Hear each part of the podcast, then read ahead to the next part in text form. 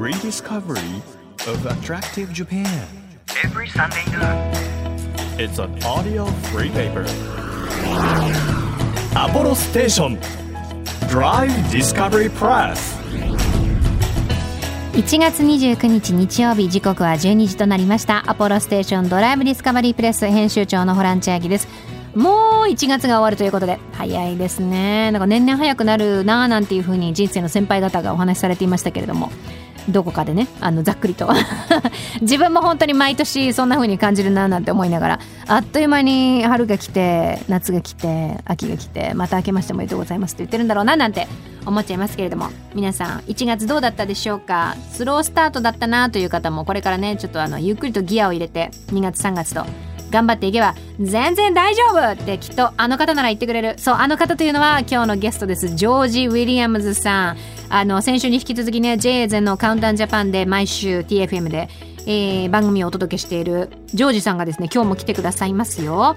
この番組日本全国さまざまな場所にスポット当てて普段気がつかなかった日本の魅力を再発見していく耳で聞くフリーペーパーなんですけど先週ジョージさんが来てくださった時も世間話ばっかりで日本の魅力あの再発見できたかなっていうぐらいあの世間話にちょっと花を咲かせてしまいましたので今日はなんかフェスのお話とかちょっと伺っていければななんていうふうに思っております。楽しみにしていてください。1ページ1ページ紙面をめくるように輝きあふれる日本各地の情報と素敵なドライブミュージックをお届けする音のフリーペーパーアポロステーションドライブディスカバリープレス。今日もどうぞ最後までお付き合いください。アポロステーションドライブディスカバリープレス。この番組は出光興産の提供でお送りします。耳で聞くフリーペーパーアポロステーションドライブディスカバリープレス。改めまして編集長のホラン千秋です。毎週個性あふれる特派員の方に来ていただきまして魅力あふれる世界をご紹介しているこの番組。今日は先週に引き続きジョージ・ウィリアムズさんに来ていただきまイした。エーイ。今日もよろしくお願いします。イエーイ。もう先週はほぼ世間話でそちょっと終わっましたね。ね。う。もううち本当まあ先週も言いましたけど、はいはい。4年間毎週土曜日番組やってたんじゃない？そうでジェーゼのさんだから美味しいもの食べて。美味しいそう試食してね。ね。それは今ジョージさんは今でも今も今も。そうそうそう。で俺ねホランちゃんのあのすごいもうおちょっと下品な笑い方とかも大好きだ ちょっと待って。今もいやいやすごい大笑いで笑ってるのがね僕すごい快感いでやそう。ついつい笑っちゃう本当に。だって六ままあメールでねうん。そういうやり取り。そう。でそうしてて元気？とか。でこの番組にゆうひさんが、はい。小宮山ゆうひさん、はい。あのーホフディランのゆうひさんと私昔ジョージさんとラジオやる前に TFM でうん。一緒に番組をやっていて、でジョージさんと一緒にやるようになって、うん。でジョージさんがお休みの日とかうん。にピンチヒッターでゆうひさんが代わりに来てくださるみたいなだからなんかあのーなんていうの元から今からみたいな。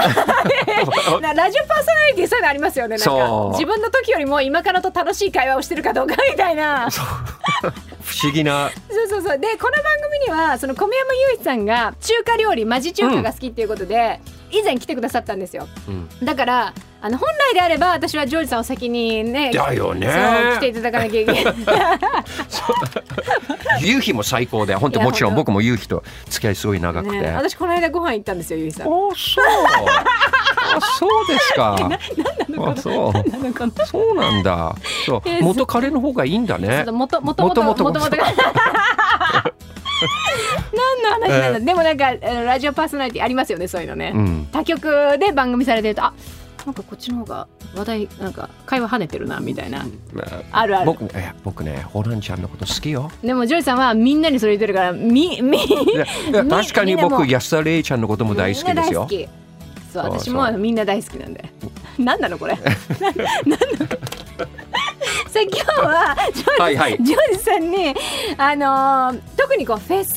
うん。フェスで司会とか、うん。あとはなんていうのご自身であのフェスをやってたこともそうだね。イベントもそうあのライブやってましたね。そうそうそう。だからもうフェス通ということで、うん。まあ、まだ冬なんですけど、うん。今年夏に向けてこうおすすめのフェスとか、うん。なんかフェスの楽しみ方とか、うん。もうプロがぜひ教えてくれたらなっていうことで。あのフジロック、うん。フジロックね皆さはいん聞いたことあると思いますけど、フェスの王様みたいな。もうねこれこれいいですよ。だからいい。音楽好きでフジロックに行ったことないっていう方はですね、なんかい一度でもいいからとりあえず行ってみて。何がこう特別ですかフェスフジロックって？あのね僕フジロックの常連。うんうんうん。でフジロックに行くとね毎回ああ戻ってきたっていう気持ちになるんですよね。なんかフジロックに行かなくちゃいけないとか全然そうじゃなくてあ、うんやっと戻れた。でやっと、うんなんていうかその音楽好きの仲間とその野外ではい。音楽を思う存分楽しめる。うん。でフジロックってなんていうかその夏の過ごし方って人それぞれじゃないですか。あります例えばあります。旅行に行ったりとかね、そう海外に行ったり。間違いなくフジロックに行くとそのフジロックがその夏の一つの大きな思い出になるんですよ。でこれが5年後に、はい。あああの時にあのアーティストが来た時ああいやすごい雨が降ったんだよね、うんで降らなかったんだよね、暑かったんだよね。とか一つのその年のハイライトになるんだよね。あうん、でそれは例えばあのアーティスト。ーはい。そんな詳しくなくても、うんうん。ただその空気を雰囲気。そう雰囲気を楽しめる場所でもあると思うんですよ。僕例えばフジロックにあー仕事で行くことが多くて、はいはい。でラジオ局、まあ、他局で行った時は本当例えばじゃあフジロックの現場にいるけどライブは合計20分しか見れてないとか、そういう時あったんですよ。そういう時もあ,、はい。あってでもそれでも楽しいんですよ。うん。そのその何ていうか風に乗っかってくる乗ってくる音楽を聴いたうん。りその場にいるだけでねやっぱり。場にいるだけで幸せなんですよ。うん。で風に乗っている音楽聴きながらそれをビールを飲むとかうん。いろんな過ごし方があってだから最前列で好きなバンドを見るっていうのもいいんだけど、うん。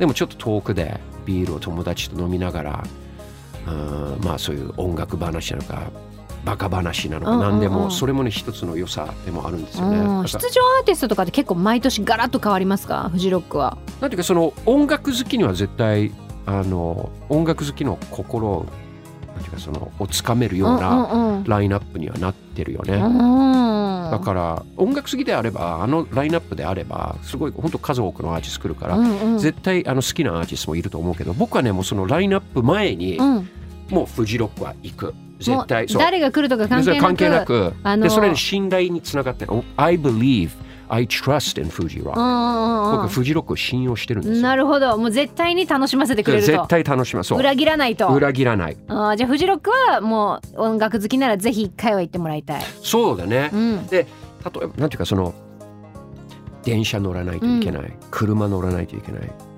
宿泊先を見つけないといけない、うん。テントを張らないといけない。雨が降るとどうなるんだ、うん。雨降らなかったらどうするんだこの会場かあの会場までな40分かかる。どうしようとか。まあいろいろねそういうハードルがあると思われるけど、はいはい。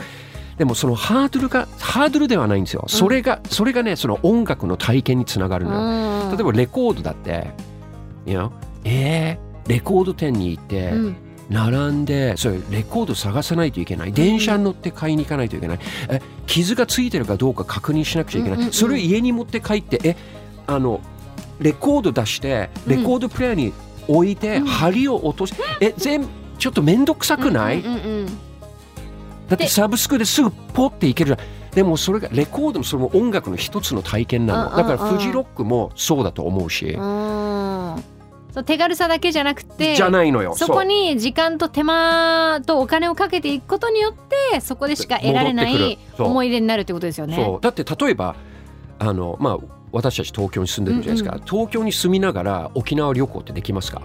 基本的にはできないですよね。できないよね。うん。できないよね。だから沖縄飛行機に乗って沖縄に行くんじゃないですか、はいはいはい。だからそういうフェスっていうものはどっかまあ車なのかうんうん。電車なのか行かないといけない、うんうんうんだから行ってほしい体験してほしい、うん。音楽好きであればね、うんうんうんうん。で音楽好きではない方でもねなんか多分衝撃を受けると思いますよ、うん。確かに。でいろんなこうフジロック行きましたっていう体験記をうん。ブログとか、うん。あのインターネットで発信している人がいると思うのねで、ねね。夏前になるとこうフジロック完全攻略ブックみたいなね出るから、あのー何が必要とか何準備してったらいいかとか結構しっかりと入念にね。そうだね、うん。で雨降るから大変ですか？って聞かれることあるけどでもでもそれ山じゃん。降るじゃん。そう山そう山降るよ。それはねそういう完全もう防水のブーツもうん。履いていくし、うん。金のね、うんうんうん。もちろん。お。Yeah, yeah. でそういうあの雨がっぱだったりとかね、うんうんうん。そういう雨に強いウェアを持っていけば大丈夫ですよ。ね、なんかしかもびしょびしょになってもびしょびしょになったって思い出が一番楽しかったりするんですよね。そう辛いその時辛いかもしれないけど、後からねそう笑い話になりますよ。そうそうそうそうそう。ね、でも台風の季節なので台風だけね皆さんもし来てる場合は気をつけてください。もちろんね。ちなみにジョイさんこうキッズいらっしゃるじゃないですか。キッズも音楽は好きなんですか？うちのキッズはそうだね音楽は好きですね。でうん常に家で音楽はかけてるし音楽って教育でもあるとうん思うし、うんうんうん。でもまだステレオのステレオでな何をかかってんのかっていうそういう権限はねそういう僕が握ってますからリビングでかけているものはごめんよ父ちゃんに任せて。えーでもさその若若い世代なわけじゃないですか、うん。キッズって。でそれぞれがこう好きなテイストもジャンルも多分あると思うんです、うん。新しいアーティストが好きっていうこともあれば、例えばいやあのお父ちゃんこれすごいいいアーティストなんだと思うんだけどって言ってこう提案してくることとかもあるんですか、そう。知ってる？みたいな、うん。知ってるって、うんうん。そう。であの真剣まあ聞いて、うんで良くないと思ったらそこで「おいいね」ってそれ嘘になるじゃん。だうんからあー僕の好みとはちょっと違うけどでも好きな理由ってわかるね。例えばこういうところとかこの歌詞の部分っていいよねとか、へえ、嬉しいですねでもなんかね。そうそうそうそう。で例えばじゃあ自分まあホランちゃんも僕もうん。自分たちの両親うん。と違った音楽の趣味を持ってるんじゃない、うんうんうんうんだから僕のキッズも僕と当然違った音楽の趣味を持つようになると思う、え音楽を仕事にしたいとかっていうふうに言われることはあるんですか？ないですね。あそうなんだ。真ん中の息子はそうギターギターがすごい好きで。でアニメがすごい好きでで絵も描いてるんじゃない？でうちのファミリーブランドのデザインを全部やってるからはいあそういうアーアーティスト系になるのかなって思って。なんか楽しいですよね。ね。その自分が好きなものと全く違うものを好きになったり同じものを好きになったり、うん。いろんなパターンがあると思うんですけどそ,、れぞれがこうキッズっていうところから、うん。それぞれ意思を持った大人になっていくわけじゃないですか。でどういう大人になるかなるのか。わかんないけどう。信頼して見守るっていそう。だから親ってすごいなって思うんですよね。ねえ。ねうちはそんな深く考えてやっているつもりではなかったんだけどでもまあたまたま偶然うまくいったのかなって。えなんかいいいい話に落ち着いちゃった。え？いいいい話。追い出そうと追い出そうとしてないです。追い出そうとしてないですけどでも2023年まだ始まったばかりで、あのー今年も1年いろんなことがあると思うんですけど、なんか今年チャレンジしたいなみたいなことってありますか？音楽をねもっと紹介したい。音楽をもっと紹介したい。はいはい。うん僕ねまた平日のラジオね、うん。僕ずっと長年やってたんですよ。はい、他局でねもうこれ20年24年ぐらい、うん。まあうん。でそこを離れて僕今までなんていうかその音楽をラジオでかけられるかどうかっていう耳で常に聞いてたの。でもこの23年ぐらいはねそこから離れたからもう音楽を10代の頃の聴き方をしてんの。アルバムを全部聴いたりとか、はいはいはい何回も聴いたりとあかーシンプルに自分が好きなものを追いかけて。だから音楽をもうさらに好きになったのよこの23年。あでレコードもね僕すっごいたくさん今家にあってレコードを触ってそのレコードの良さ、うん。そう音楽の良さをさらに伝えられるようになったと思うので、うん。そう音楽をもっと紹介したい。うわー。それはまたこうラジオでっていう形に？ラジオそうだね。ラジオとかまあいろんなところでね、うんうんうんうん。だからイベントもあの当然あのやるようになるし、はいはいはい。そしてなんか新たな活動もねそう。されてるということで。あのキーンっていうあのアウトドアシューズブランドがあるじゃないですか。で僕キーンと一緒にもういつだもう今年の多分3月で3年間そういう番組を作ってきたんですよ。まあ、はいはい。YouTube でね見れる番組で、うん。であのアーティストをお迎えしてでライブをやってもらって、で、まあ、僕はインタビューしてでその番組をまあ一回番組名が変わって今フェスティバル TV っていう番組やってるんですけど、はいはいまあねうん。もうフェスティバル TV だって100組以上お迎えしてるんですよ。それはどうやってゲストは決めるんですか？例えばあの僕の友達だったり、うんうんうんうん。あとまああの音楽好きな人たちのたまり場なので、うんうん。あーそういう俺たちのコネクションそういう友達あこの人いいよねっていう人たちを呼んで、あのお迎えしてるんですけど、はい。まあ、YouTube でフェスティバル TV もしくはね Keen Japan を入れるとうんうん。あのいろんなそのライブがあのアップされてますのでぜはい。ひ動いてる僕を見てみたい場合はですね、ぜひあのそちらの方も見てください。はい、フェスティバル TV キーンジャパンキーンジャパンどちらでも出てきます出てきますね。ということです。もう本当に楽しかったですし、楽しかった。ジョージさんのこの普段のね雰囲気もっと知りたいという方は土曜日の13時、うん。お聞きのチャンネル東京 FM 系列全国38局ネットでお届けしている J ゼンのカウンタージャパン土曜日13時から放送中ですのでそちらの方もね聞いていただければというふうに思います。なんかうん。自転車をずっと乗ってないとさ、うん、例えば3年4年後でもさ、5年後でもうん一回乗れる人ってまた乗れるんだよ、乗れる俺たちねそういう関係だよね。やばい思わない？いや思いますよ。本当。先週今週とジョージさんありがとうございました。楽しかったです。皆さんもぜひ土曜日13時から TFM 聞いてください。本当にありがとうございま Thank した you ありがとう最高だった。Apollo Station Drive Discovery Press 東京 FM をキーステーションに JFN 全国38局ネットでお届けしているアポロステーションドライブディスカバリープレス。お送りしたのはクラムボンでラッシュライフでした。メッセージ毎週いただいております。ありがとうございます。今日ご紹介するのは静岡県の女性マッキーさん28歳の方です。春といえば桜。桜の時期にぜひ行きたいスポットとして静岡県袋井市にある八田山をご紹介します。こちらはお寺なのですが、お寺のふもと近くにあるお茶屋さんにて売っている厄除け団子が有名なんです。本当に私今年、ま、前、前役なんじゃない？だよね。もうなんか、なんで女の30代ってこんなになんか役まみれなんだろう？前役、翻訳、後役。1年挟んでまた前役でしょ？やだね、やだね、本当に。で、これを食べれば大丈夫ってこと？えー、細くて小さなあんこが乗ったお餅が5連で1セットになっているんですが、5本ぐらい1人で余裕でペロリですということで、写真添えていただいております。あ、これなんかあの、なんていうの？ほんと、べっとり、あんこが乗ってて、なんだろう、あの、レンガみたいになってる。いや、あの、美味しいのよ。美味しいんですけど、一枚岩みたいになってるこの、あ なんで、むず、むずいな、この、なんて言うんだろう？これなんて表現すればいいの？でも、お一応、5連で1本だから、なんかね、お餅も5本で1セットなんですけど、あの、1本1本独立しているっていうよりかは、5本ちょっとくっついてる感じになってるの。多分ね。そういう感じですよね、きっとね。で、その、そう。で、その上に、その、隙間が見えないぐらい、もう、ぬたってあんこが乗ってた私、これ大好きだと思う。絶対。で、あ、桜の開花時期に桜味のフレーバーの厄除け団子が登場するんですということで、これいいじゃんあの、お写真でいただいたのはシンプルなあんこの厄よけ団子らしいんですけど、桜味の食べてみたいです。静岡県袋井市の八田さん。ぜひぜひ皆さん、あの、お近くの方は特にね、行ってみてください。もう一通いただいています。青森県満月さんです。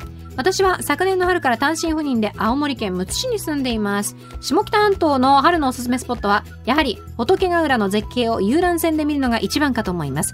えー観光した後、大間のマグロ丼を食べると最高です。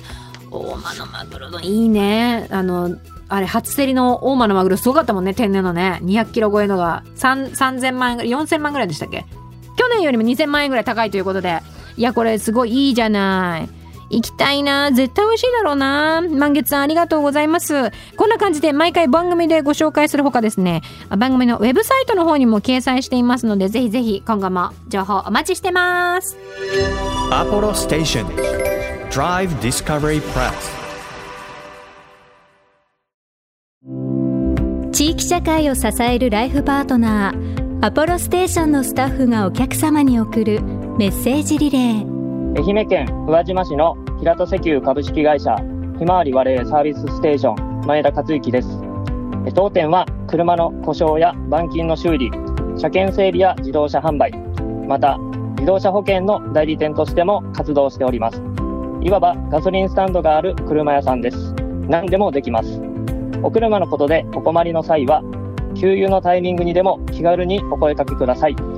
整備士の資格を持つ者が5人おりますので特にメンテナンスには自信があります。最近ではロードサービスも始めました。お車が動かなくなった際はお電話をいただければ台車を持ってお車を引き取りにお伺いいたします。アポロステーションひまわりバレーサービスステーションぜひご来店お待ちしております。あなたの移動を支えるステーションアポロステーション。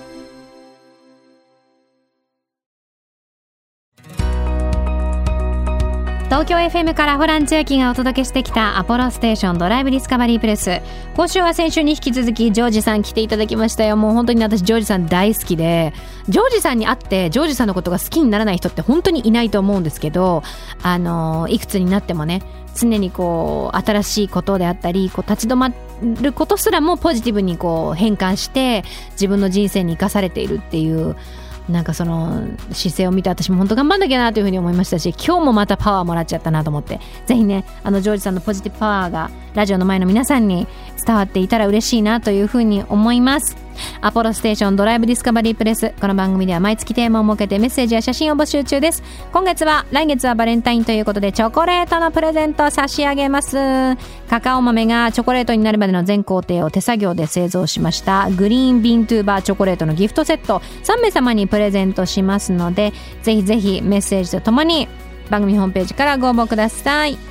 さらに月替わりのステッカーもプレゼント中です。森まりえさん、えー看板制作会社を経て現在は CD ジャケットや雑誌の挿絵など書いてらっしゃるということですよ。ステッカー欲しいという方はメッセージとともにご応募こちらもお待ちしております。日本全国さまざまな場所にスポットを当てて日本の魅力を再発見していく耳で聞くフリーペーパーアポロステーションドライブディスカバリープレス。来週はどんなゲストの方が来てくださるんでしょうか楽しみにしてい。てくださいお相手は編集長のホラン千秋でした。また来週。バイバイ。アポロステーションドライブディスカバリープレス。この番組は出光興産の提供でお送りしました。